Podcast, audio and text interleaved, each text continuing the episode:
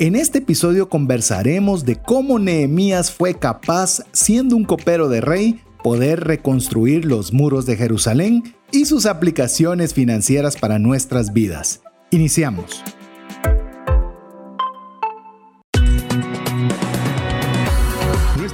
Va más allá de los límites naturales. Nuestro objetivo, darte herramientas que puedan ayudarte a tomar decisiones financieras inteligentes.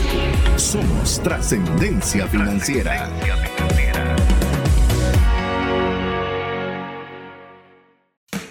Soy César Tánchez y mi día inicia muy bien si duermo profundamente sin interrupción. Hola, te saluda César Tánchez y como siempre un verdadero gusto poder contar con el favor de tu audiencia en un programa más de trascendencia financiera, un espacio donde queremos compartirte conocimiento y herramientas que te ayuden a tomar decisiones financieras con inteligencia. ¿Para qué?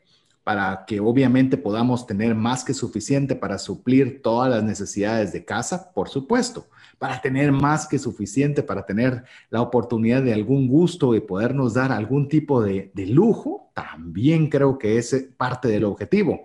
Pero más importante que eso es honrar a Dios con la buena administración de los recursos que tenemos y asimismo poder compartir de esa abundancia con aquellas personas que tienen tanta necesidad y que nosotros podamos ser un canal de bendición para ellos. Así que si es la primera vez que estás sintonizando el programa, te damos la bienvenida. Esperamos poder retribuir esa confianza del tiempo invertido en darte un contenido que pueda serte útil para poder trascender financieramente. Y no se me olvida las personas que ya tienen buen tiempo de estar con nosotros, de agradecerles no solo el tiempo que invierten con nosotros, sino la constancia en hacerlo. Estamos contentos, sabemos que somos una familia, somos una comunidad y tenemos un interés en común. Así que gracias a ustedes por estar con nosotros ya buen tiempo y esperamos que ustedes puedan también compartir con sus amigos, con sus familiares y decirles que existe este espacio donde podemos educarnos financieramente. Pero bueno, es una introducción muy amplia y quiero dejarle la oportunidad también para que me salude, para que tenga la oportunidad de saludarles, mejor dicho, a un buen amigo quien ha sido mi coanfitrión para esta miniserie en la cual se llama Personajes Bíblicos y le doy ahora el tiempo a Carlitos Guzmán. ¿Qué tal, César? ¿Cómo te va? Gusto saludarte. Ahí uh, dándote las gracias por eh, permitirme participar en esta serie que se llama Personajes Bíblicos. Y fíjate que ahora que te escuchaba y hablabas el tema de, que Dios lo bendiga a uno y uno poder compartir con las personas, estaba recordando de una tradición que una de las celebraciones que tienen eh, los judíos, el pueblo hebreo, ellos tienen una celebración donde hay una copa y la copa la ponen, por así decirlo, sobre un plato, pero un plato que no se sale, digamos un plato hondo para que estemos enterados.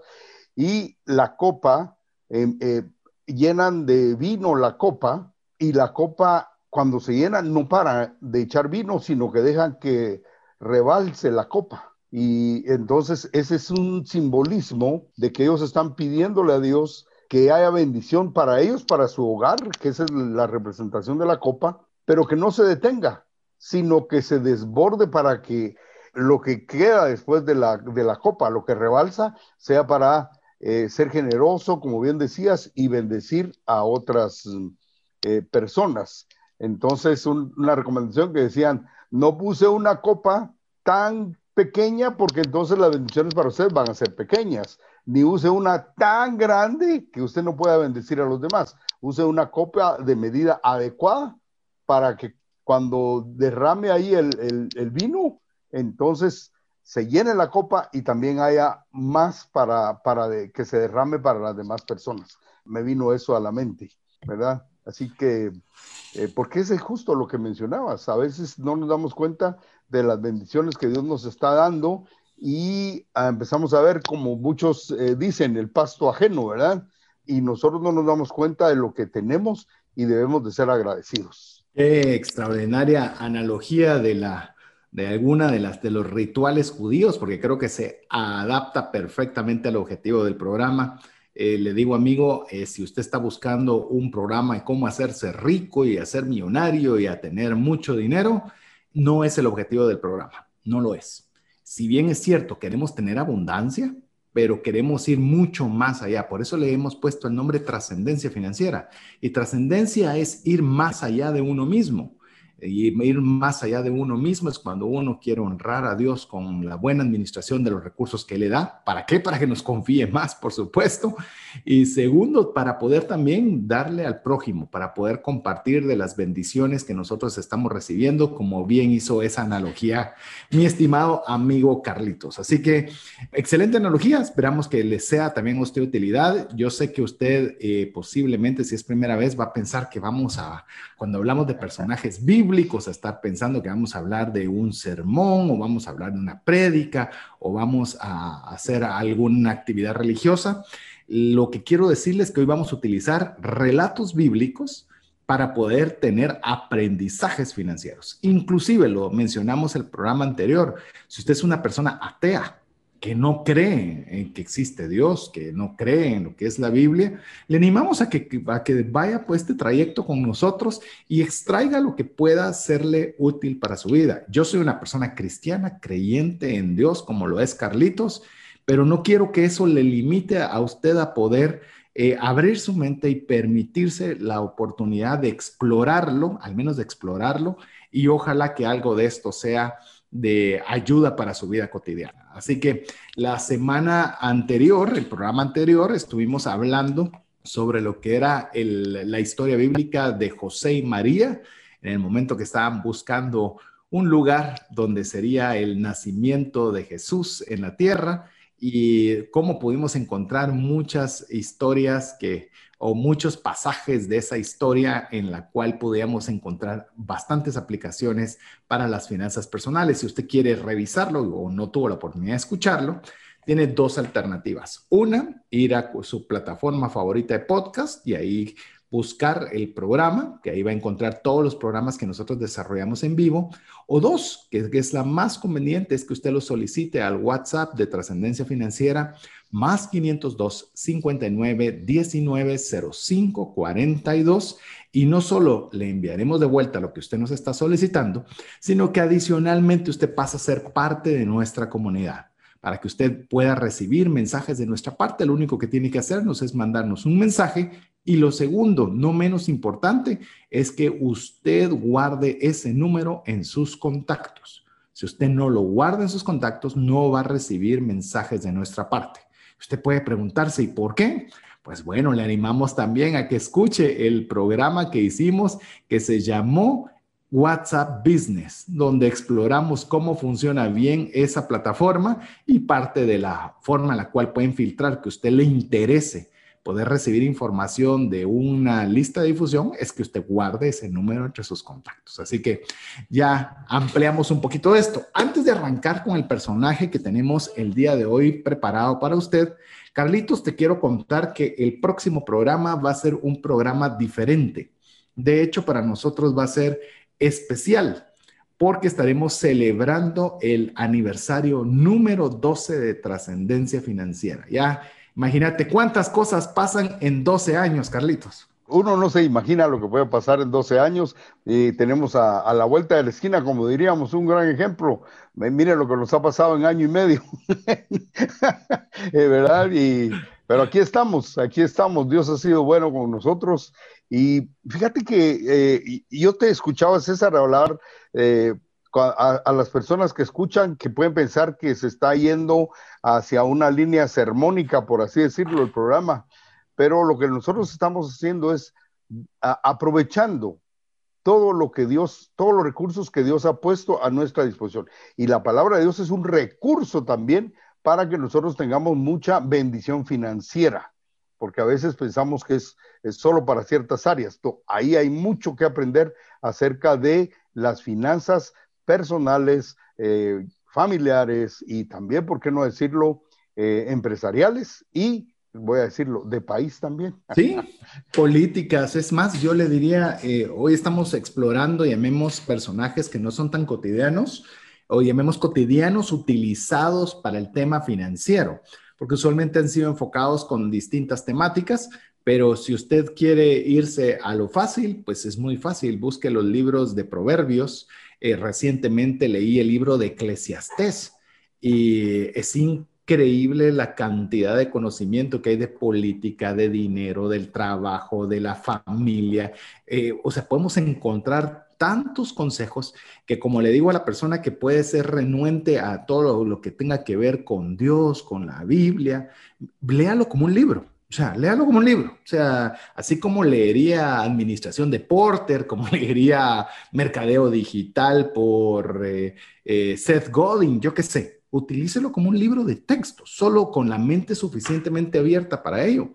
Y se va a dar cuenta la cantidad de sabiduría que puede encontrar en un libro que a veces nosotros, como bien lo dice Carlitos, lo tomamos como que eh, es un libro que solo lo usamos en la iglesia pero que no necesariamente lo podemos utilizar para nuestra vida cotidiana, que efectivamente yo creo que ese es el fin óptimo o el fin último para el cual está escrito. Así que para animarle a que usted pueda hacer de la Biblia también un manual, no solo de vida, sino para lo que atañe específicamente al programa, que sea un manual para el uso del dinero. Estoy seguro que no se va a decepcionar.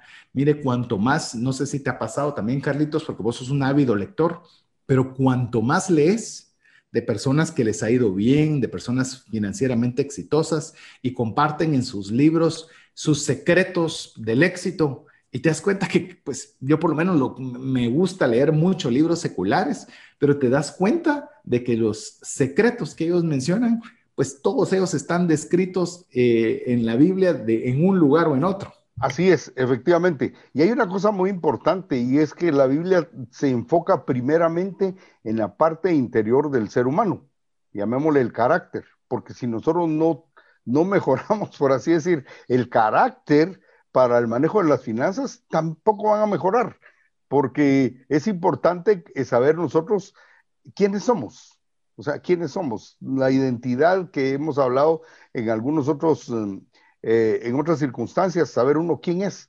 porque eso es lo que está afectando mucho de las finanzas eh, personales, ¿verdad? Entonces hay que afianzar, eh, voy a decirlo porque así lo dice la Biblia, el hombre interior. Si no nos dedicamos solo a lo exterior y por eso no mejoran las finanzas. Y, decís algo que es muy importante, Carlitos, porque cuando nosotros estamos hablando del ser, hacer, tener, dar, que es algo que menciono mucho, que eso sumado todo es lo que es el bienestar financiero, nos hemos dado cuenta que hay múltiples historias de personas que se ganan la lotería en Estados Unidos y no son loterías que ganan 50 mil, 100 mil dólares, ganan millones de dólares. Y se ha comprobado que la enorme mayoría de estas personas pierde todo el dinero que ha ganado. Es decir, la solución no es más dinero. La solución no es em, que me mejoren mi trabajo, que me den un aumento, que me cambien de posición, que genere más ventas. Enhorabuena, son buenas cosas que sucedan, pero eso no cambia. Si usted no cambia de adentro, entonces no va a cambiar su vida.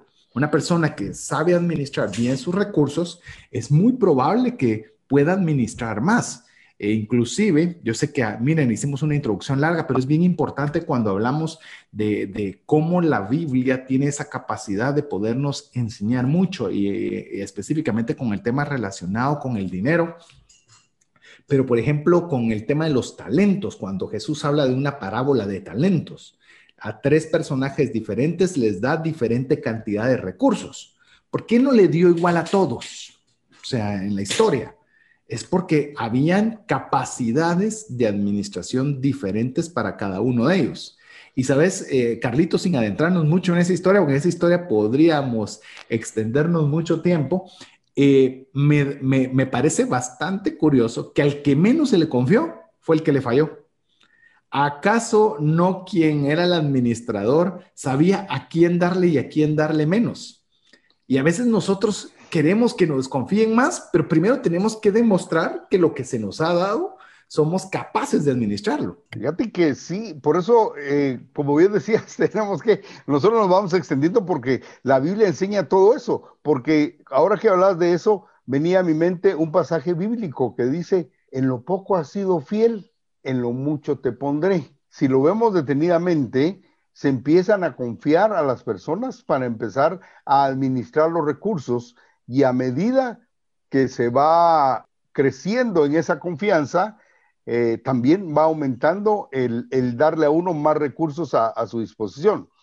La gente que nos está escuchando puede pensar, ah, sí, porque ellos están pensando en los empresarios, porque les gusta hablar de los emprendedores y bueno, pero quiero decirle algo, también la Biblia dice, ¿verdad? Que el hombre que es diligente en su trabajo no estará con los de baja condición. ¿Qué es lo que está diciendo? Es, a usted le encargan una posición en un trabajo y si es diligente, es una persona confiable, lo van a ver y le van a empezar a dar otras responsabilidades.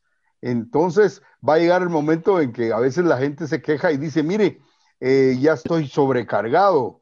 Y a mí me gusta decir a la gente, si está sobrecargado, es señal de que es un buen trabajador porque así, así sucede. Regularmente las personas se le da más trabajo al que está ejecutándolo bien y, a veces las personas se quejan en lugar de pensar a la inversa y decir, qué bueno que me están viendo porque quiere decir que me dan más carga de trabajo porque han visto la responsabilidad que tengo.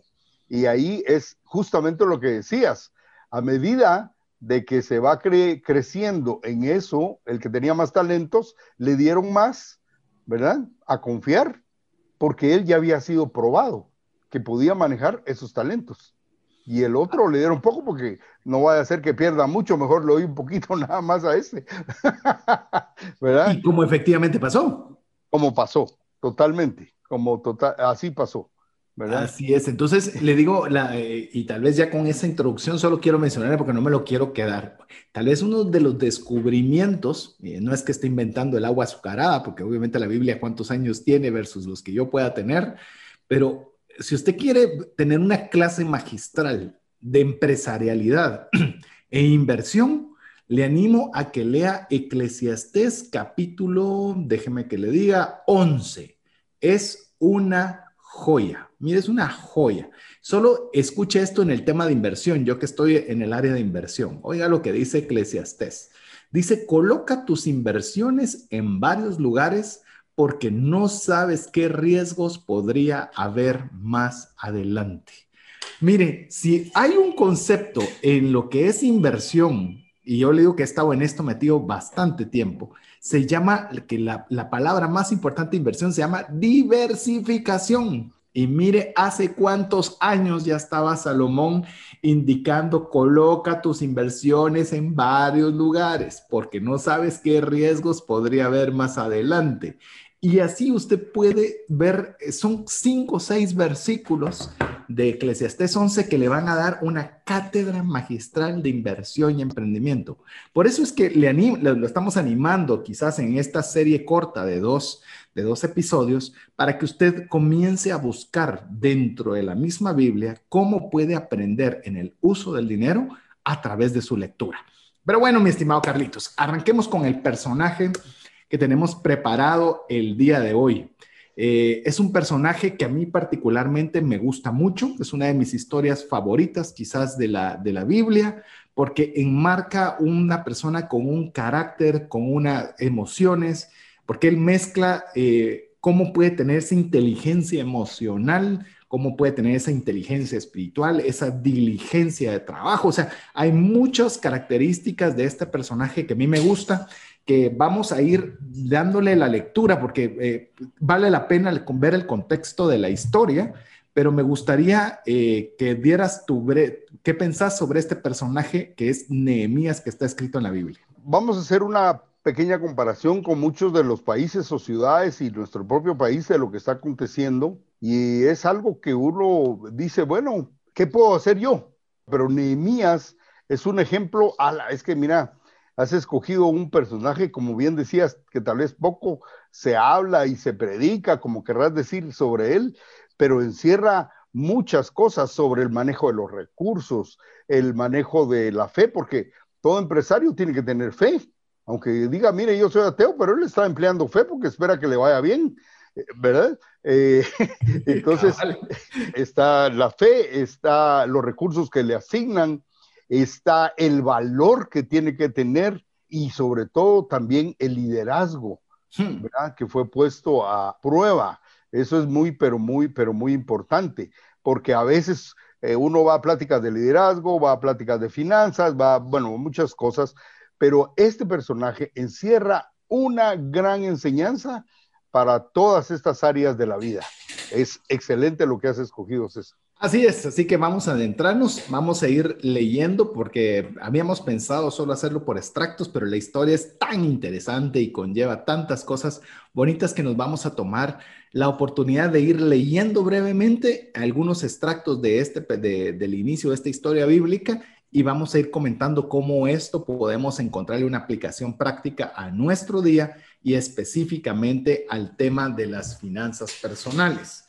Debemos decirle que es, eh, tal vez solo quiero sumar, que ya estamos bastante cerca de hacer nuestro primer, nuestro primer eh, corte para poder, compartir con usted, pero Carlitos mencionaba algo en el caso de Nehemías, que es algo que yo todavía quiero también resaltar, su poder de comunicación y su facultad de vender ideas.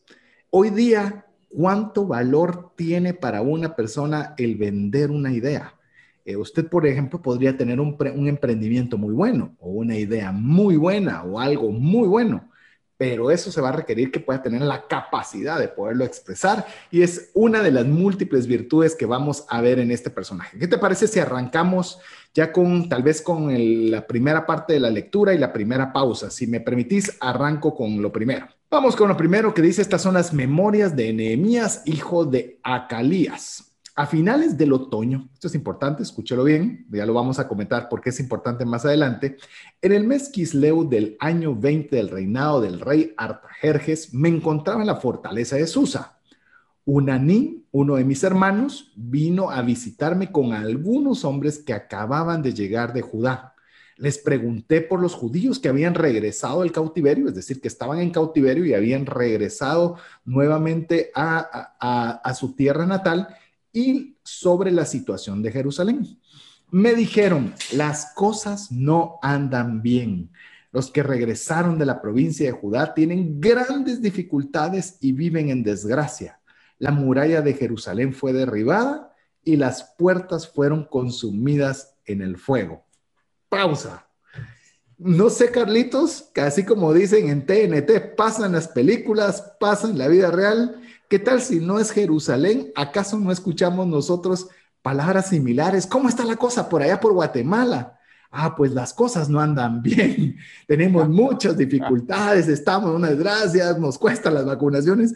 No sé si te sentiste como que eso no solo fue en ese tiempo, sino hoy día lo podemos vivir en nuestras realidades. Así es, mira, por eso decíamos que hay que ver las ciudades, lo que está pasando en los países y le llevan noticias trágicas a, a Nehemías. Y tal vez para hacer un paréntesis eh, para nuestros, eh, a nuestra audiencia, eh, solo con escuchar que estaban de, caídos los, los, muros de Jerusalén, para ellos eso era una desgracia total, aparte de las desgracias que estaban viviendo las, las personas. Eso es como cuando se cae la economía de un país. Sí, ¿verdad? Seguridad, economía y seguridad. Claro. Entonces se cae la economía de un país y la gente no lo percibe porque no se está dando cuenta cómo poco a poco, poco a poco van bajando sus condiciones. igualmente haber pasado en Jerusalén, cuando estaban derribados los muros, estaban desprotegidos. Un país cuando su economía está cada vez cayendo y, es un muro, por así decirlo, que no lo botan de arromplón, hablando en buen, en buen sentido coloquial, sino que a veces el muro se va cayendo poco a poco. Igual es en las finanzas familiares. No nos damos cuenta en qué momento van cayéndose poco a poco los muros que tienen protegida a una familia. Y decís algo curioso, por ejemplo, las, las murallas normalmente se utilizaban para defenderse, pero las puertas eran las que abrían la posibilidad del comercio eran las que permitían que hubieran ingresos de dinero, ingresos de activos, donde se podían hacer las diferentes transacciones comerciales. Entonces, el que la puerta estuviera consumida por el fuego era equivalente a que, como bien lo decías, que las finanzas están consumidas por el fuego, no tenemos seguridad, nos encontramos en plena desgracia, las cosas están mal, todo está difícil. Y hoy día, más post pandemia, eh, post pandemia es un decir, el post, ¿verdad? Porque ya no sabe uno cuándo va a ser el famoso post, pero ya vemos desde que nos notificaron que había COVID, ejemplo de ahí. Eh, realmente nos podemos eh, comenzar a llenar de todo ese tipo de noticias, que no hay vacunas, se está, hay mucha inflación, está comenzando a, a haber faltas de trabajo, hay muchos despidos y es inevitable, incluso es una realidad. Y aquí es donde, donde nosotros tenemos que poner el primer contexto, uno de que las realidades existen, porque a veces uno piensa o uno podría creer que, por ejemplo, usted mira hoy a Carlitos o me ve a mí y dirá, él no tiene ningún problema, están tranquilos, ellos ya están vacunados, ellos tienen recursos eh, ilimitados en, las, en los bancos, sus familiares todos son eh, dignos ejemplos de ciudadanía, pero muchas veces no nos damos cuenta que todos de una u otra forma estamos atravesando situaciones eh, en la vida complejas, incluso financieras. yo te digo, Carlitos, y con esto tal vez voy a, voy a darte el preámbulo de contestar tu parte, pero para mí el tiempo post-COVID ha sido duro. Ha sido, nos tuvimos que cambiar de oficina por tema específicamente financiero, tuvimos que tomar medidas de, descenso de costos importantes. Es decir, eh, las situaciones no podemos decir que no existen son lo que son y como vamos a ver en el próximo segmento, la, qué es lo que hacemos con esas situaciones es lo que va a marcar la diferencia. Fíjate que sí, yo quiero comentarle a la audiencia que hace un año, por, por poner un, tiempo, yo hablaba con mi esposa y le decía, nosotros somos personas de fe y debemos de confiar en Dios, pero si lo vemos desde el punto de vista económico, le dije, el año 2020 no es el año más serio. Tenemos que tener mucho cuidado con el tiempo que viene por eso es que en los programas como este se recomienda a la gente que haya ahorro, que haya ahorro, porque yo le dije, esto ahorita no va a impactar, porque los ciclos económicos no han dejado de funcionar. En este momento no es el problema. El problema puede ser más adelante y es lo que estamos viendo ya, no solo en nuestro país, sino en varios países, ¿verdad? Que ya, por eso es que la gente dice, miren, ¿por qué no cierran el país? No se puede cerrar si ya la economía está sufriendo demasiado. Así que, porque se fueron cayendo los muros y las puertas se fueron quemando, ¿verdad?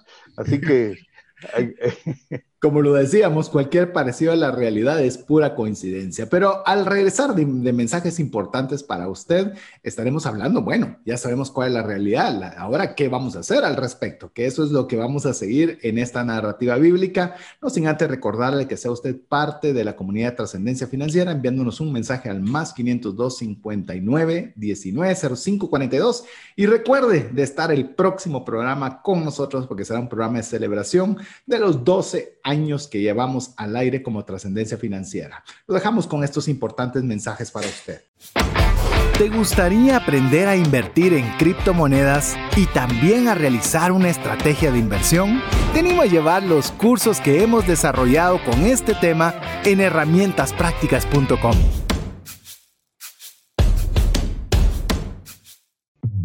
Hola, te saluda César Tánchez y deseo animarte a invertir en tu educación financiera. Te recomiendo adquirir el libro Más rápido y más lejos en sus finanzas, en el que obtendrás un mapa de 5 pasos para tener una vida abundante y feliz. Solicita el tuyo al 4236-0263 o si vives fuera de las fronteras de Guatemala, puedes adquirirlo en formato digital o físico por medio de Amazon. Decisiones financieras diligentes que honran a Dios y provean recursos para nuestras familias y prójimo.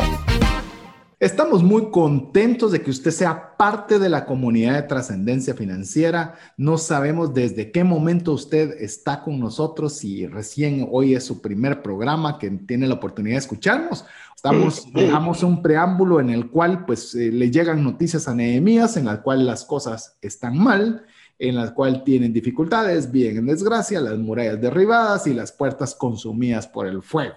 Pero bueno, ¿cómo continúa la historia, Carlitos? La historia continúa así. Cuando oí esto me senté a llorar. De hecho, durante varios días estuve de duelo, ayuné y oré al Dios del cielo y dije, oh Señor Dios del cielo, Dios grande y temible, que cumples tu pacto de amor inagotable con los que te aman y obedecen tus mandatos. Escucha mi oración Mírame y verás que oro día y noche por tu pueblo Israel.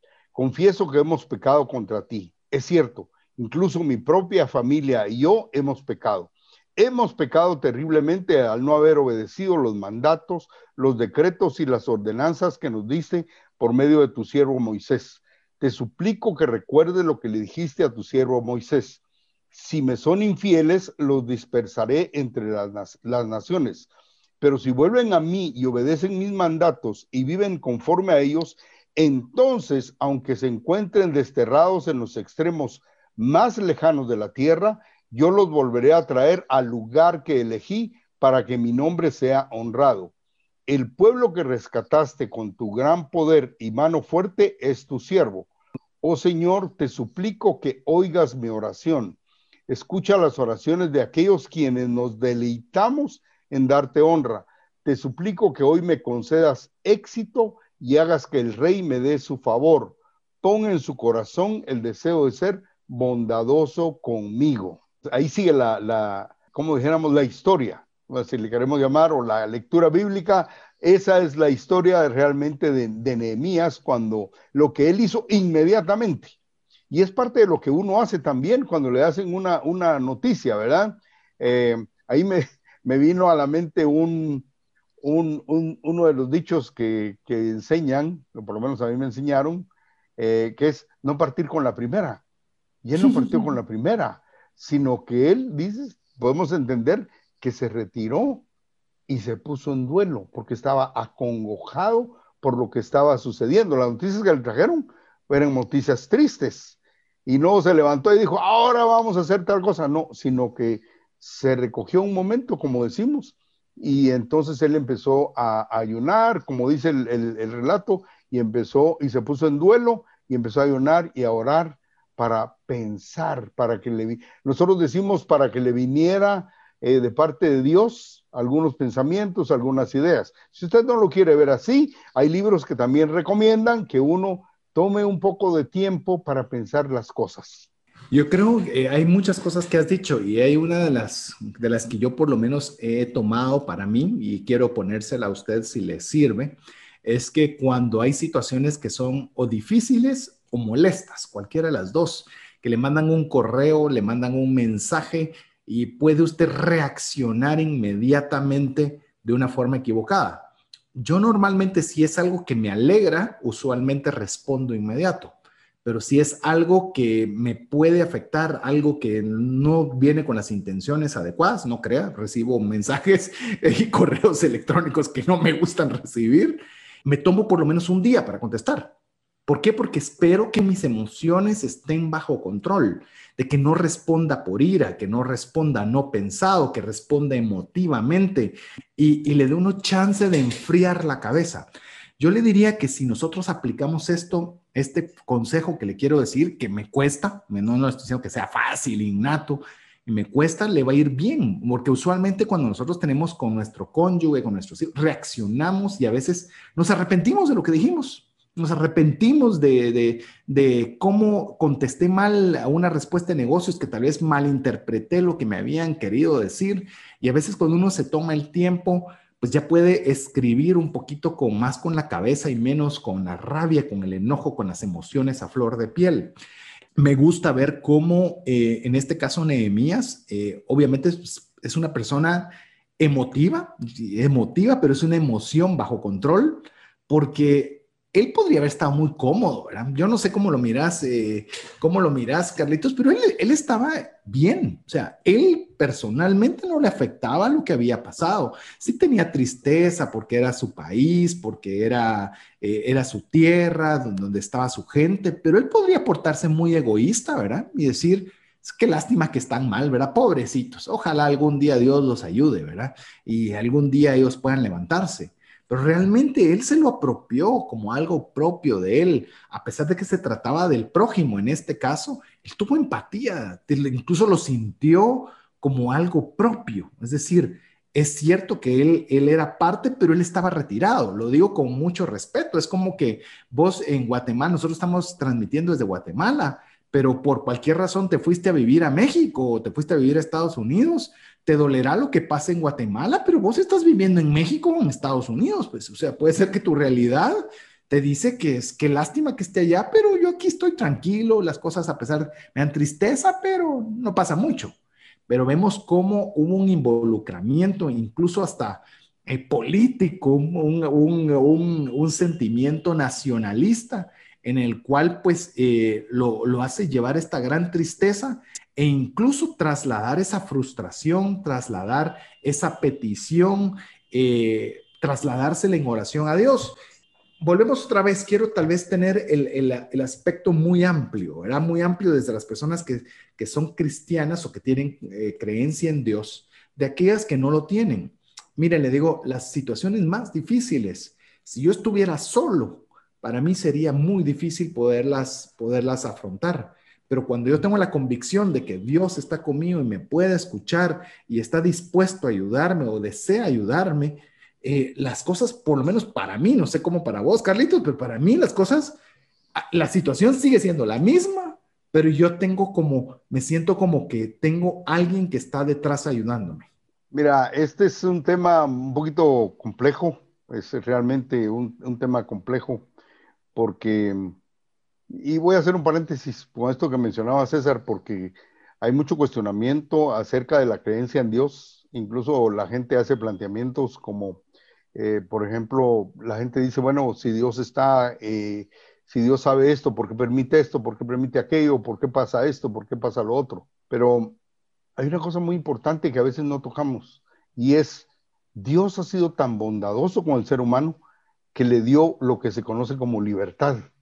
Y dentro de esa libertad está el gran privilegio del ser humano de elegir, ¿verdad? De elegir. Por eso es que por eso dije es un paréntesis, porque cuando oímos de países que no dan libertad a sus ciudadanos, nosotros nos sentimos incómodos, porque podemos nosotros protestar por las libertades eh, que tenemos en nuestros países, ¿verdad? Porque alguna gente protesta por eso, pero realmente eh, ese es un principio que Dios dio. Entonces, usted está en la elección de creer o no creer, pero sí le digo que en para mí fue eso contundente en, el libro de Job, que está en la Biblia, en el capítulo, 30, eh, capítulo 38, esa pregunta que hizo Dios me hizo, pero a mí me, fue contundente para mí del contexto que venía. Dice, ¿dónde estabas tú cuando yo formé la tierra? Ahí se la dejo nada más, ¿verdad? Para, para, que usted vea que sí hay alguien. Como dijo Einstein, hay, veo los cielos, veo las estrellas, veo la luna, y sí empiezo a ver que hay una inteligencia superior a la mía, ¿verdad? A la del ser humano. Y yo creo que con lo que decís, Carlitos, eh, yo creo que Dios, si quisiera que todo cambiara, solo tiene que hacer un chasquido de dedos. Se acabó. Pero de alguna forma, tanto es su amor que permitió el libre albedrío. Si yo tengo la oportunidad de hacer lo que yo desee, por ejemplo, con Carlos, Carlos dejaría de ser una persona, simplemente sería un robot o sería eh, un artículo, un artefacto que yo puedo manipular como yo desee.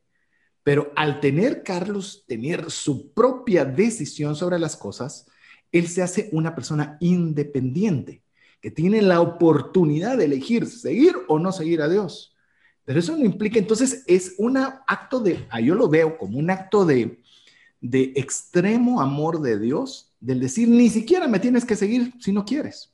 O sea, lo puedes hacer si, si quieres me buscas, si no quieres no me buscas, es tu elección. Entonces, cuando nosotros eh, tenemos esa elección, pues tomamos buenas y tomamos malas decisiones.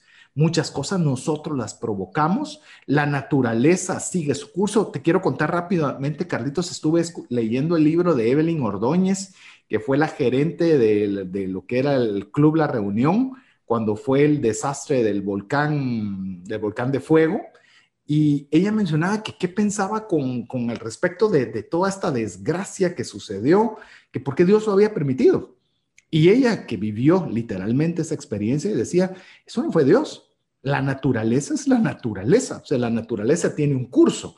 Si nosotros como seres humanos ponemos poblaciones, ponemos clubes deportivos, ponemos actividades alrededor de un volcán que sabemos que en determinado momento puede suceder lo que sucedió, pues de alguna forma nosotros estamos asumiendo un riesgo. Entonces, me, pareció muy coherente y muy racional su respuesta en decir, ¿será que Dios tuvo que ver en eso o nosotros de alguna forma nos expusimos de más al estar cerca de un desastre natural? Lo digo con muchísimo respeto y con el total apego a que lamentamos todas las desgracias ocurridas pero no creo tampoco que es correcto que la situación financiera, que la, situación problemática que podamos estar nosotros, lo achaquemos y por qué Dios no lo hace y por qué Dios no lo corrige, cuando realmente pues es tanto su amor que nos permite que nosotros, bien o mal, tomemos nuestras propias decisiones. Y fíjate que estamos hablando de la elección y aquí estamos ante un claro ejemplo de la elección. Cuando terminé de leer este relato, eh, ahí termina diciendo que eh, Nehemías eh, dice, le pidió a Dios, dice, te suplico que hoy me concedas éxito y haz que el rey me dé su favor. Todo eso nos indica a nosotros que él estaba en una, viviendo en una posición, podemos decir, cómoda, porque estaba en, eh, habla del rey, estaba el rey, él podía haber dicho, ay, muchacha, que lo siento, muchas decimos en Guatemala, pero por hablar de, las personas, decimos, ah, que lo siento que está pasando eso allá con los muchachos, allá en Jerusalén, con la gente. Eh, bueno, espero que ustedes puedan hacer algo, ¿verdad? Pero él, ahí él tomó una decisión, él eligió, como vamos a ver más adelante, él hizo una elección, porque él estaba en la total libertad de quedarse con toda la tranquilidad ahí en el palacio o donde le tuvieran asignada su, su residencia, porque por lo que acabamos de leer, él podía hablar con el rey. Así es, y vamos a continuar en este relato bíblico y tal vez antes de continuar con la lectura, sumando a lo que decía Carlitos, es bien importante ver de que esto no fue una solución de una oración y listo, ¿verdad? A veces pensamos que son las soluciones microondas, por lo que podemos leer, dice, varios días estuve de duelo ayuné y oré al Dios del cielo, oré de día y de noche. Es decir, no es, ala, ya oré, ¿por qué no funciona? Mandé el currículum, le oré al Señor y todavía no, no veo nada. Le oré y todavía veo, veo que no tengo trabajo. Es decir, eh, no es una, no es, porque no, lo que nosotros queremos son obras de magia, ¿verdad? Es de ver cómo las cosas suceden de una forma automática. Esto no funciona así. Esto requiere de nosotros un acto de perseverancia, un acto de constante búsqueda de Dios, al igual que de acción. Continuamos la lectura, si, me permitís, Carlitos, para ir viendo lo que podemos nosotros ver acá. Vos ya anticipabas algo, como continúa la lectura y dice, en esos días yo era el copero del rey. Creo que hasta hagamos paréntesis aquí tal vez de una vez en, este pedazo de la lectura. ¿Qué función tenía ser copero del rey? De hecho, lo conversábamos con Carlitos antes, de, antes del programa, cuando estábamos preparándolo, porque la función que tenía tenía unas características algo interesantes. Sí, es que fíjate que el copero del rey, uno puede decir, bueno, mire, es el copero del rey, pero el copero del rey estaba jugando un riesgo o estaba teniendo un riesgo muy elevado, porque él tenía que probar que lo que le fueran a dar de beber al rey no fuera a ser una bebida que lo fuera a exterminar, ¿verdad? Sino que estaba seguro, él era un hombre de confianza, porque él tenía que probar la bebida del rey, porque si tenía algo la bebida del rey, Nehemías se iba a ir feo. Adiós. Adiós. Pero él, eh, cuando él le pasaba al rey la, bebida, el rey ya la tomaba con, confianza. Eh, yo creería en el caso de, de, digamos, de la función que ejercía Nehemías y creo que por eso es importante, porque él dice, en esos días yo era el copero del rey, es porque sí era una persona de confianza, seguramente, porque de lo contrario, él era llamemos la persona más candidata para poder envenenar al rey, porque el rey no, no, o sea, asumía que si a él le pasaban la bebida es porque ya había pasado el filtro de Nehemías, pero no dejaba de ser un empleado, no dejaba de ser un empleado y no un empleado político, es decir, no era ninguno de sus asesores, no era como fue en el caso de José en el relato bíblico, que era el segundo después de Faraón, o no, era un trabajador, de confianza, sí, pero un trabajador que fácilmente también eh, no tenía injerencia ninguna sobre la política, sobre la economía, sobre nada. Y a veces nosotros también yo creo, y es algo que he hablado mucho, la importancia de la confianza en las finanzas personales. Nosotros creemos que hay veces eh, atributos como diligencia, como confianza, los vemos como, ah, son buenos a tener, pero es más importante ser capaz y poder dominar bien la, ingeniería y la arquitectura y dominar los procesos. Yo no digo que no sean importantes, pero conozco personas muy capaces que no son confiables. Y decime vos, Carlitos, en las áreas que has tenido que administrar y seguís administrando hasta la fecha, ¿qué preferís? ¿Una persona altamente capaz, no confiable?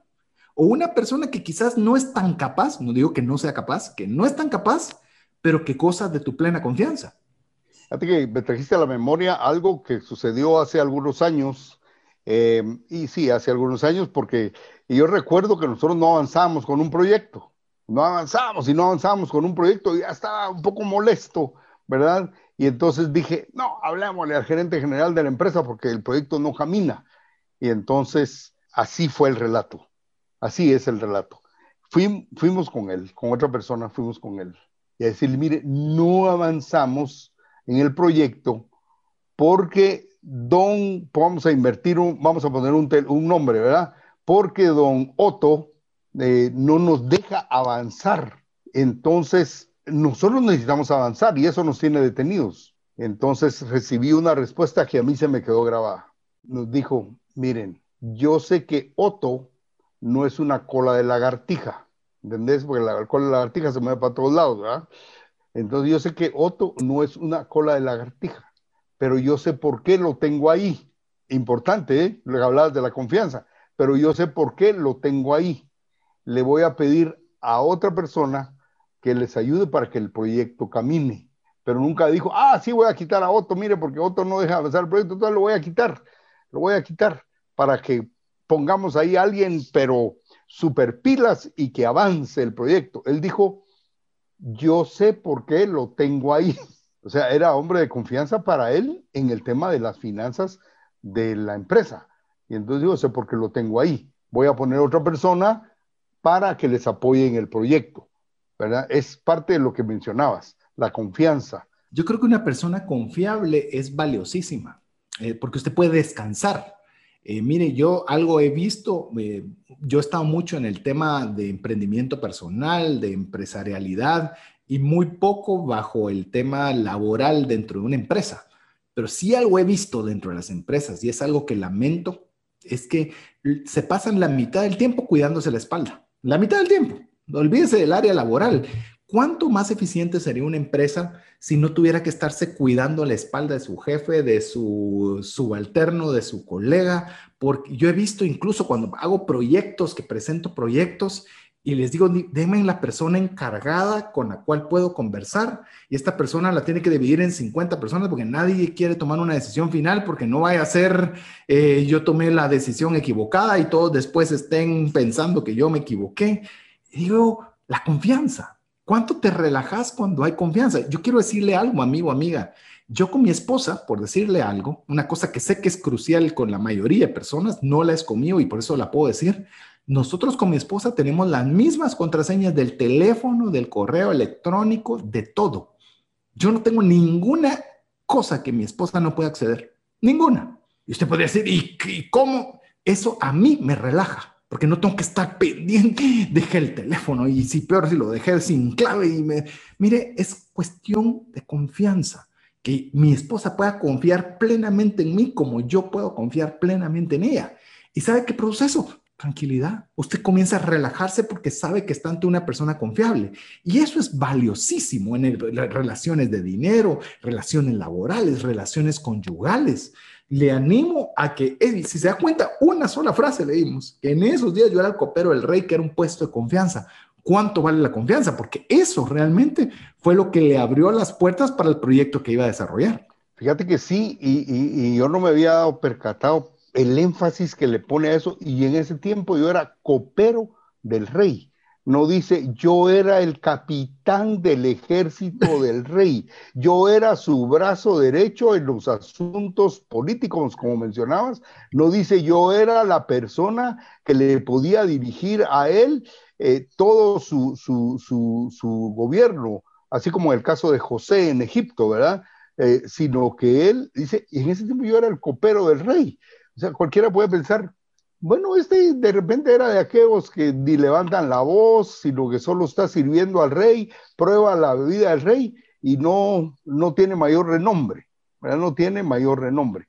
Pero vamos a ver más adelante todo lo que Dios hace a través de Nehemías. Así es, si queremos dejarle también hasta un espacio para que pueda comunicarse con nosotros, incluso que nos dé su opinión, qué le ha parecido esta serie la estamos haciendo una serie ensayo, por decirlo así, porque es una, una serie corta, pero podríamos perfectamente utilizar diferentes personajes en, dentro de la planificación del programa. Si a usted le parece, le gusta, quisiera que hiciéramos una nueva serie relacionada, pues la forma correcta es que usted nos escriba al WhatsApp más 502 59 19 05 42, adicional a darnos su opinión Así pasa a ser parte de nuestra comunidad de trascendencia financiera si usted guarda ese número entre sus contactos y así puede recibir información de nuestra parte.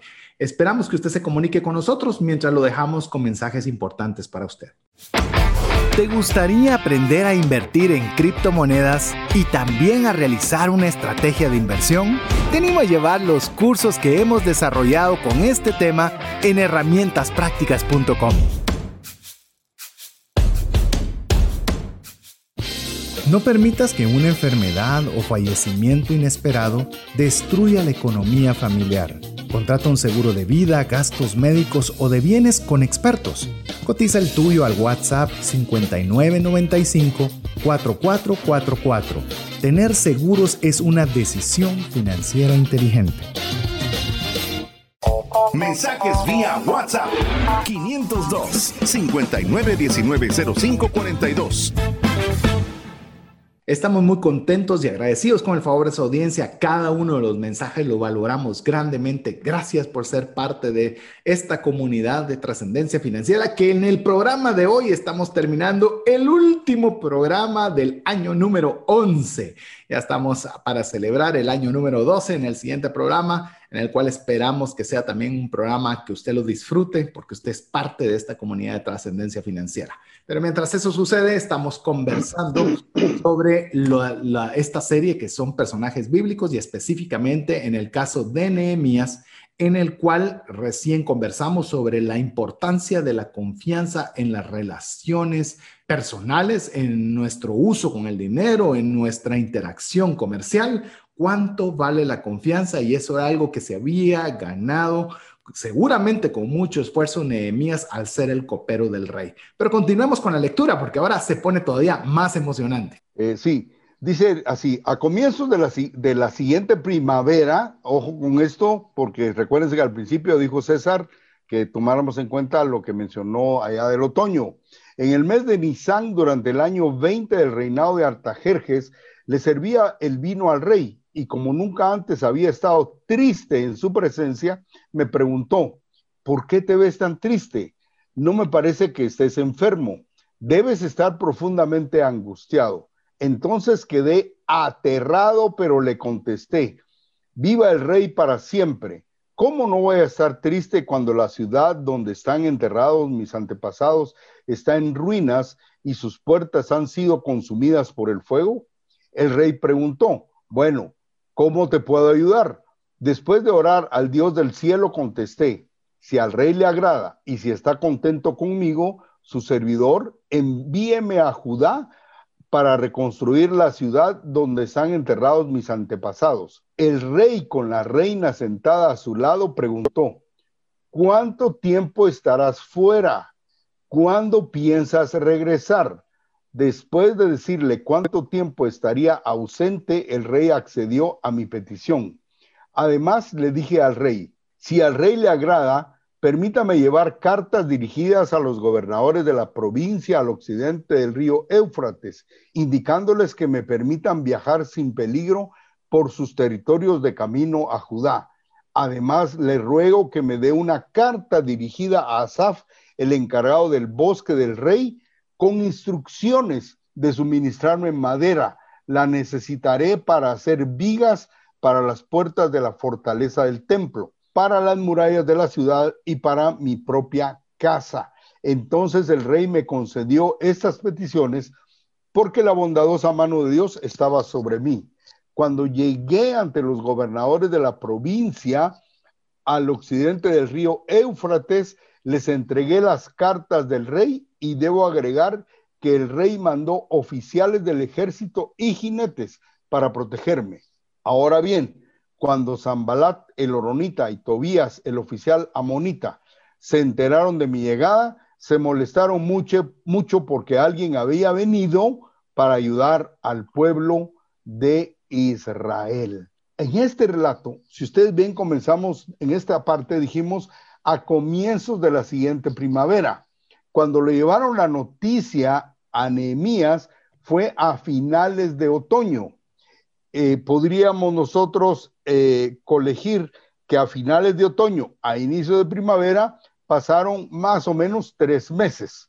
O sea, no fue algo que él se levantó, como vimos anteriormente, él se puso a meditar y empezó, podríamos decir, a hacer un plan, porque ya pasaron tres meses y él, como bien dijiste, se sentó y como lo haces, anotar en un papel, ¿verdad? Como paréntesis, eh, ¿sabe cuál es la tecla más importante cuando mande un correo, de una respuesta de correo que lo molestó?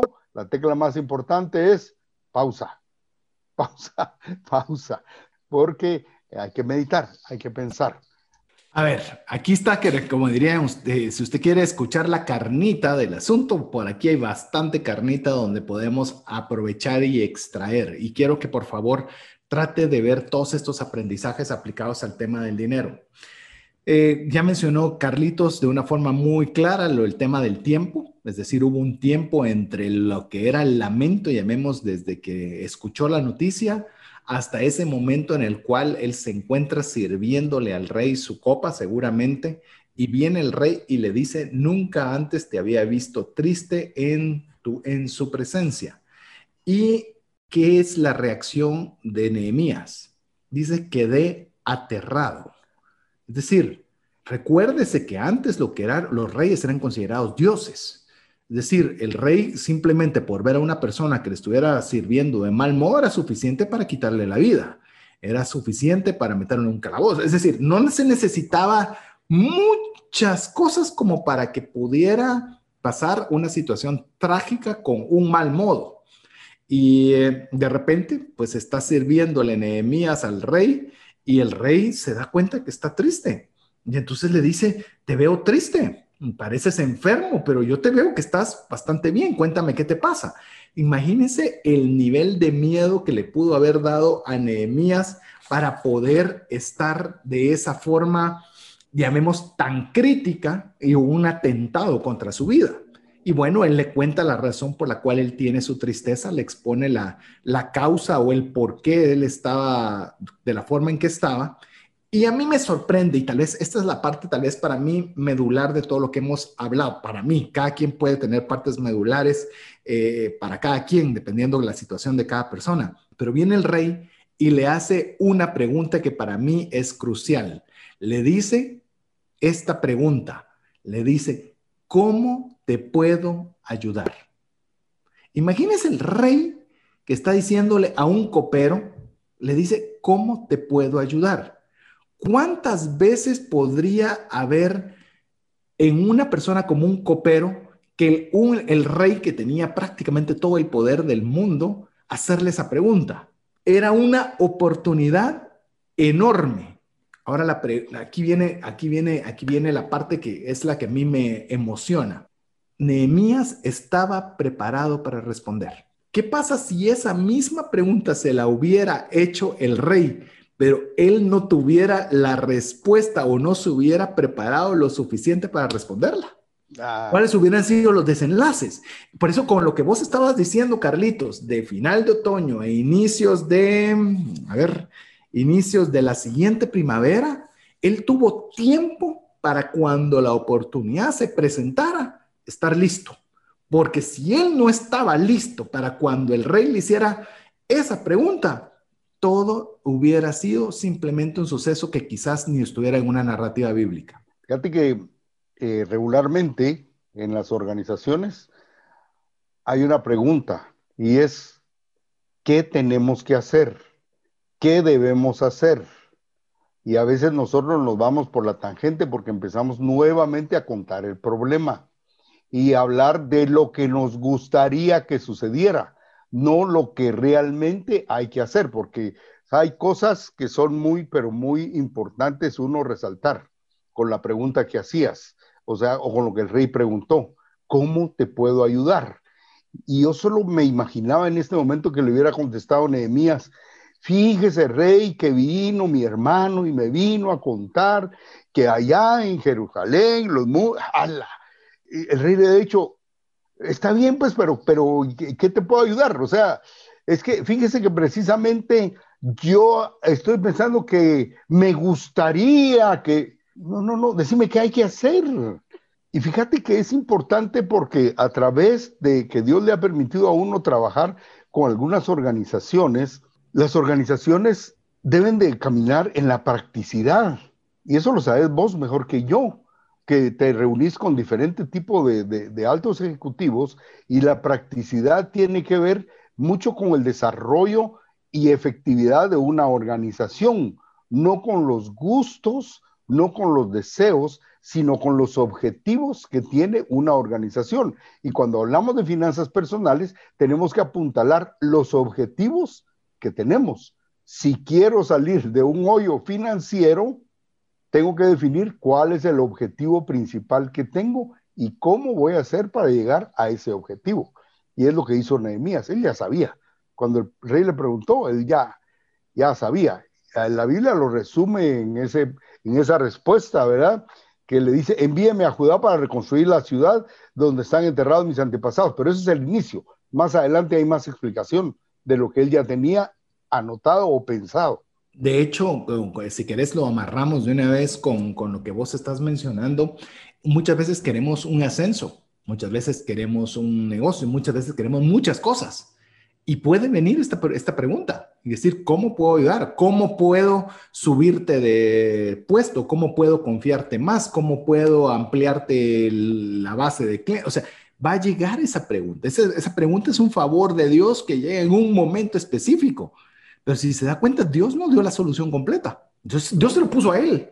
El que tenía que hablar aterrado, recuérdense que estaba aterrado, o sea, estaba con pánico, no era estoy nervioso, tengo ligeras, ligeras, no, estaba aterrado. Y dentro del pánico, dentro de ese control emocional, él viene y explica claramente el plan. Yo, creo que hay pocas cosas cuando se está en el mundo empresarial y creo que eso lo podemos también ver en el, mundo religioso o en donde usted quiera, que, la gente solo lleve problemas. Y contame que está, es que fíjese que lo que pasa es que y entonces este es el problema. No, lo que queremos es, ok, ¿cómo puedo ayudarte? Pues mire, este es el problema, esto es lo que yo necesito y esto es lo que necesito que usted me apoye. Ya hay un curso de acción, es decir, no solo me estás trayendo un problema, me estás trayendo un problema, una solución y cómo yo puedo ayudarte a que esa solución se dé. Y mire, lo que pidió Nehemías fue, ah, ¿cómo le puedo decir? Eh, fue absolutamente arriesgado. Uno, estaba pidiendo dejar su puesto, que era un puesto que no se lo podían dar a cualquiera porque era un puesto de extrema confianza y era un puesto íntimo relacionado directamente con algo que el rey atentaba contra su propia seguridad. Segundo, le pedía que lo cuidaran en el trayecto, se estaba pidiendo seguridad. Tres, estaba pidiendo recursos y lo estaba haciendo para reconstruir una ciudad que quizás el día de mañana podría ser una ciudad que podría ser su adversaria que podría en determinado momento convertirse en un enemigo para él mismo. Y uno podría pensar, Nehemías estaba loco. O sea, lo que le estaba pidiendo al rey era absolutamente incoherente. Yo me pongo en los pies de Nehemías y jamás hubiera hecho una respuesta tan explícita y tan atrevida como le hizo al rey. Pero aquí está la clave. Eh, la clave lo podemos leer que dice que luego de la pregunta del rey, ¿cómo te puedo ayudar? Dice, después de orar al Dios del cielo. Es decir, ya tenía un plan, ya había trabajado, pero tenía esa paz y esa tranquilidad de que Dios le había dado favor para con el rey. No es lo mismo ir con lo que yo creo, pero ir con lo que uno tener esa paz y esa tranquilidad de que Dios te está respaldando en la decisión que estás tomando y adicionalmente a eso lo pedís con explícito, con valentía, con osadez y te das cuenta de los resultados, porque a todo esto el rey le dice que sí. Y paréntesis, antes de darte la oportunidad de ampliar o comentar, Carlitos, dice en, el relato que estabas leyendo que a la par se encontraba la reina. ¿Y por qué esto es importante? Porque a veces las mujeres piensan diferente y ven ángulos que a veces los hombres no vemos. Y ahí estaba todavía la oportunidad de voltearse para decirle a la reina, mira, tal vez hay algo, o que la reina le dijera, mirar, yo creo que estás descabellado, creo que, que, eso no es coherente, yo creería que deberías considerar A, B o C, pero ninguno de los dos se opone y lejos de eso hasta le da más de lo que Nehemías mismo le había pedido. Fíjate que sí, y aparte de eso, fíjate que después de esa pregunta del rey y la respuesta le hace otras dos preguntas del rey, porque le pregunta, ¿cuánto tiempo estarás fuera? ¿Cuándo piensas regresar? o sea, y, es algo que uno dice, bueno, ese es el tema de los proyectos, es el tema de cuando hablamos de cuando nos ponemos metas, ¿verdad, César? O sea, ¿en cuánto tiempo o en cuánto tiempo voy a salir de esta deuda? ¿Cuánto tiempo me va a llevar ejecutar el plan para, por ejemplo, irme de paseo? Lo que hemos hablado, que yo digo, a veces parecen cosas sencillas, pero es muy importante porque nosotros tenemos que tener ese hábito, esa disciplina. Por eso es que en las organizaciones existen el tiempo para los proyectos, porque al final tiene que haber eh, retribución. Fíjate que ahorita vino a mi mente algo muy importante y no sé si cabe, vos me, me puedes decir, una reunión hace algunos años donde había un joven, porque era joven en ese tiempo, presentando algo tan bonito a uno de los dueños de la organización donde estaba y al, y al presidente, y le presentó unas, unas, unas gráficas y unas cosas muy bonitas. Y a mí no se me olvida la expresión del dueño porque le dice, mira vos, tu presentación está preciosa, pero yo lo que necesito saber es en cuánto tiempo me vas a recuperar ese dinero, ¿verdad? Porque le presentó una, es que estaba bonita, fíjate la gráfica, estaba bonita, eh, cómo estaban las cuentas por recuperar y todo eso, ¿verdad? Y le dice, mira, tu gráfica está bonita, yo lo que necesito saber es en cuánto tiempo voy a recuperar ese dinero, porque lo que me interesa es el dinero que va a venir de lo producto que se ha vendido, porque eso lo sabemos bien, o sea, uno puede tener muchos planes, muchas cosas bonitas y, y como dicen algunos empresarios, unas diapositivas preciosas, pero al final lo que cuenta, ¿verdad? Son los números, los números entrantes y los números salientes, porque los números te dicen cómo está la historia de la familia, cómo está la historia de la empresa, cómo está la historia de la organización. Todo eso hay que tomarlo en cuenta y, aquí ya me estoy extendiendo, pero el, tiempo, el rey pregunta eh, hace esas dos preguntas. Ahora, y después de decirle cuánto tiempo estaría ausente, porque le dijo, le respondió y le dijo, mire, voy a estar afuera tanto tiempo, porque no fue que, ay, déjeme ver, yo creo que eh, eh, si las cosas van bien, si las cosas van bien, yo creo que en un año, no, él le dio una, una respuesta. Pero hay una cosa muy importante, fíjate César, es que a veces nosotros vamos con personas que no tienen poder de decisión. Y aquí él estaba viendo con el poder que había en ese momento, la máxima autoridad que había en ese momento, ¿verdad? Y hay una cosa importante también que veo, eh, que tal vez a veces no lo notamos. El rey tomó la decisión. Como bien decías, corrió el riesgo de que esa ciudad podía ser su enemiga más adelante, pero el rey tomó la decisión y tomó la decisión de apoyar ¿verdad? En esta, en esta empresa que tenía Nehemías. Él no dijo, déjame pensar, voy a hablar con mis capitanes del ejército o voy a hablar con X. No, el rey decidió. Y esa es una de las cosas, si usted es padre de familia, si usted es gerente de una empresa, si usted está en con la posición que está, Dios le ha dado a usted facultad o la potestad de decidir sobre ciertas cosas, ¿verdad? Eh, yo no sé qué le pudo haber dicho a la reina. Le pudo haber dicho, ¿y ahora quién te va a dar el, vino? ¿Ahora quién te va a dar el vino? Estás corriendo un riesgo. Estás corriendo el riesgo. Dejar a un hombre de confianza ir y estás corriendo el riesgo de reconstruir una ciudad que no sabes cómo se va a comportar contigo más adelante, ¿verdad? Entonces, pero el que, es lo que mencionabas en, el, en, el, en la parte anterior, en el capítulo anterior, es, se toman decisiones y ese es un riesgo, el tomar decisiones. Si me equivoqué, miro cómo lo arreglo. Y si tomé una buena decisión, como decía mi mamá, me la disfruto. Tomaste una buena decisión, disfrutala, mijo. Decía. Ah, buena, me la propio. Si está mala. Mira ah, cómo salís de eso. Así me decía mi mamá. Mira, si tomaste una mala decisión, aguantate y mira cómo salís de eso. Si tomaste una buena decisión, disfrútalo. Me gusta, me gusta. Yo creo que está hasta tuiteable. Eh, con lo que, que, estás mencionando, solo quiero aclarar, amigo y amiga. Está bien orarle a Dios por una oportunidad, definitivamente. Usted abona una oportunidad de ascenso, una oportunidad de un proyecto, una oportunidad de un emprendimiento, una oportunidad de más recursos, una oportunidad de lo que usted guste. Y está bien que, que, que está, está extraordinario que lo haga, pero simultáneamente prepárese para que cuando esa oportunidad, cuando Dios diga, ok, aquí está la oportunidad que estabas pidiendo, listo, ¿cómo te puedo ayudar? ¿Cuánto tiempo te vas a ir? ¿Qué necesitas? Nosotros tengamos las respuestas cuanto más claras, mejor. Mire, la solicitud de Nehemías fue puntual, no fue, mira, si me dieras algunos recursos serían geniales. Eh, de ser posible, quizás tal vez, eh, no sé, lo que el rey quiera darme.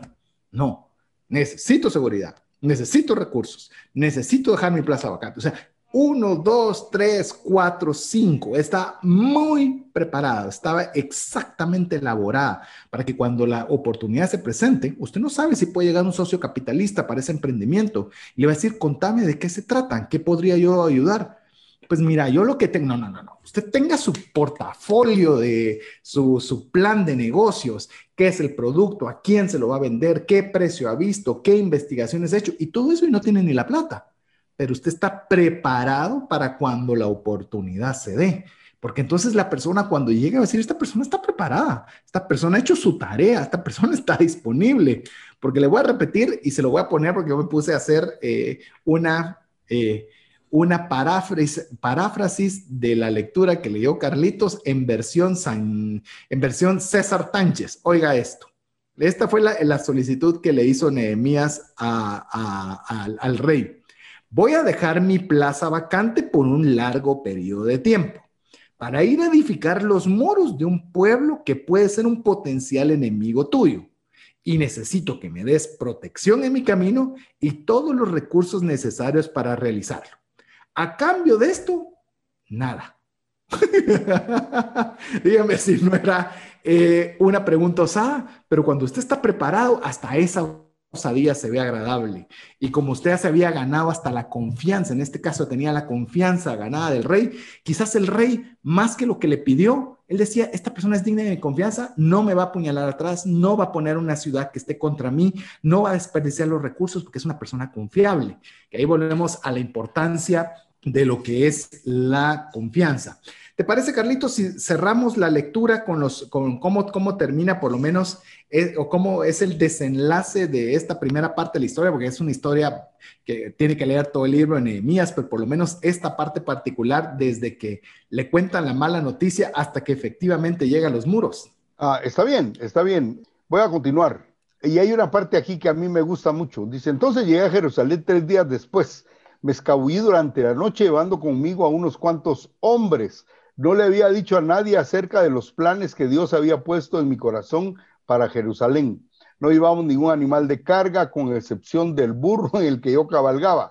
Salí por la puerta del valle cuando ya había oscurecido y pasé por el pozo del Chacal hacia la puerta del estiércol para inspeccionar las murallas caídas y las puertas quemadas.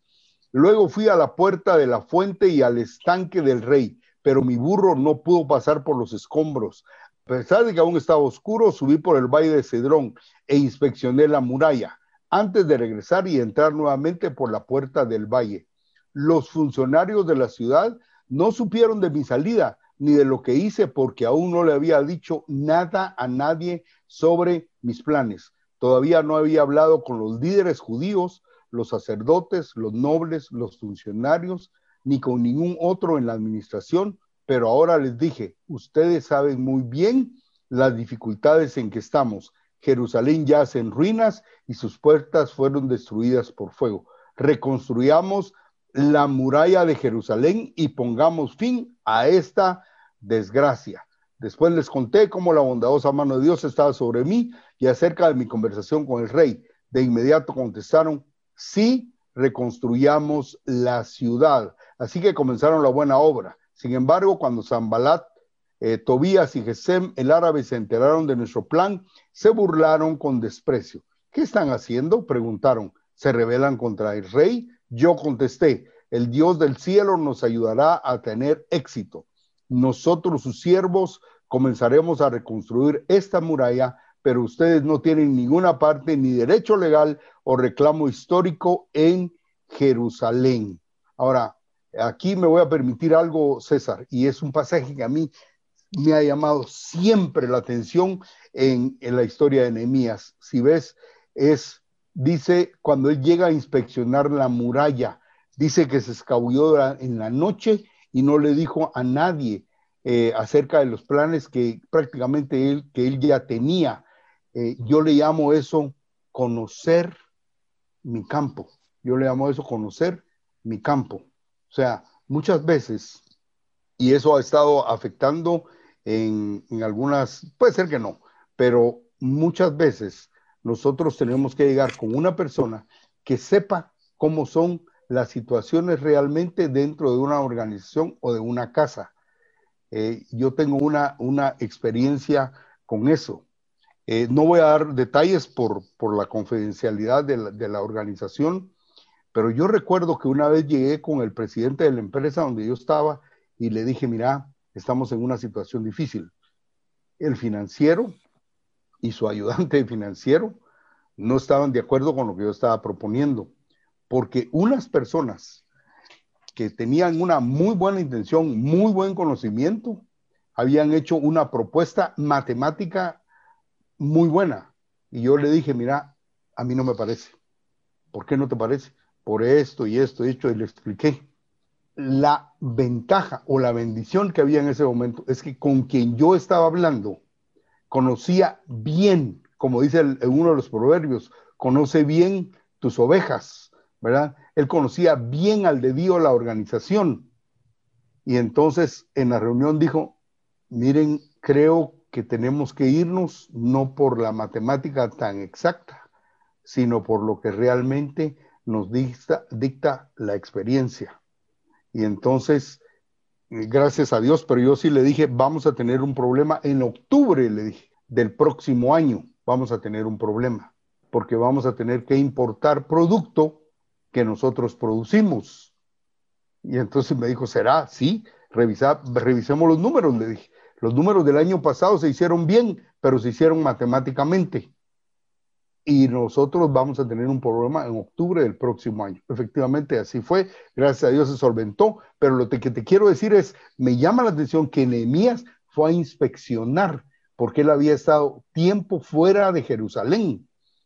Entonces él no solo se dejó llevar, por lo que eh, le habían llevado, las noticias que le habían llevado y sobre su plan, sino que él fue a inspeccionar el lugar, lo que se conoce como conocer las trincheras. Y no solo las conoció, sino que tuvo el liderazgo para poder tomar un curso de acción, aún a pesar de las burlas de las personas que estaban cercanas ahí. Así que, bueno, nos quedamos sin tiempo, con mucho deseo de poder haber abarcado más aprendizajes financieros relacionados con el tema de enemías, pero esperamos que tengan suficientes para que usted haya podido al menos tomar uno que sea aplicable para su vida. Recuérdese aprender, practicar y compartir. Pero bueno, cerramos el programa. Quiero agradecerle a Carlitos Guzmán, quien tuvo la oportunidad de poder compartir este tiempo conmigo durante esta serie. A Jeff en los controles, agradeciéndole siempre toda su ayuda a través de este medio y principalmente a usted, que es la persona que nos da la confianza del tiempo para compartir con usted. En nombre de Carlitos Guzmán, Jeff en los controles, su servidor César Tánchez, esperamos que el programa haya sido de ayuda y bendición. Así que esperamos contarle con el favor de su audiencia en un programa más de trascendencia financiera. Mientras eso sucede, que Dios le bendiga. Por hoy, esto es todo. Esperamos contar con el favor de tu audiencia en un programa más de Trascendencia Financiera. Esta es una producción de iRadios Guatemala Centroamérica.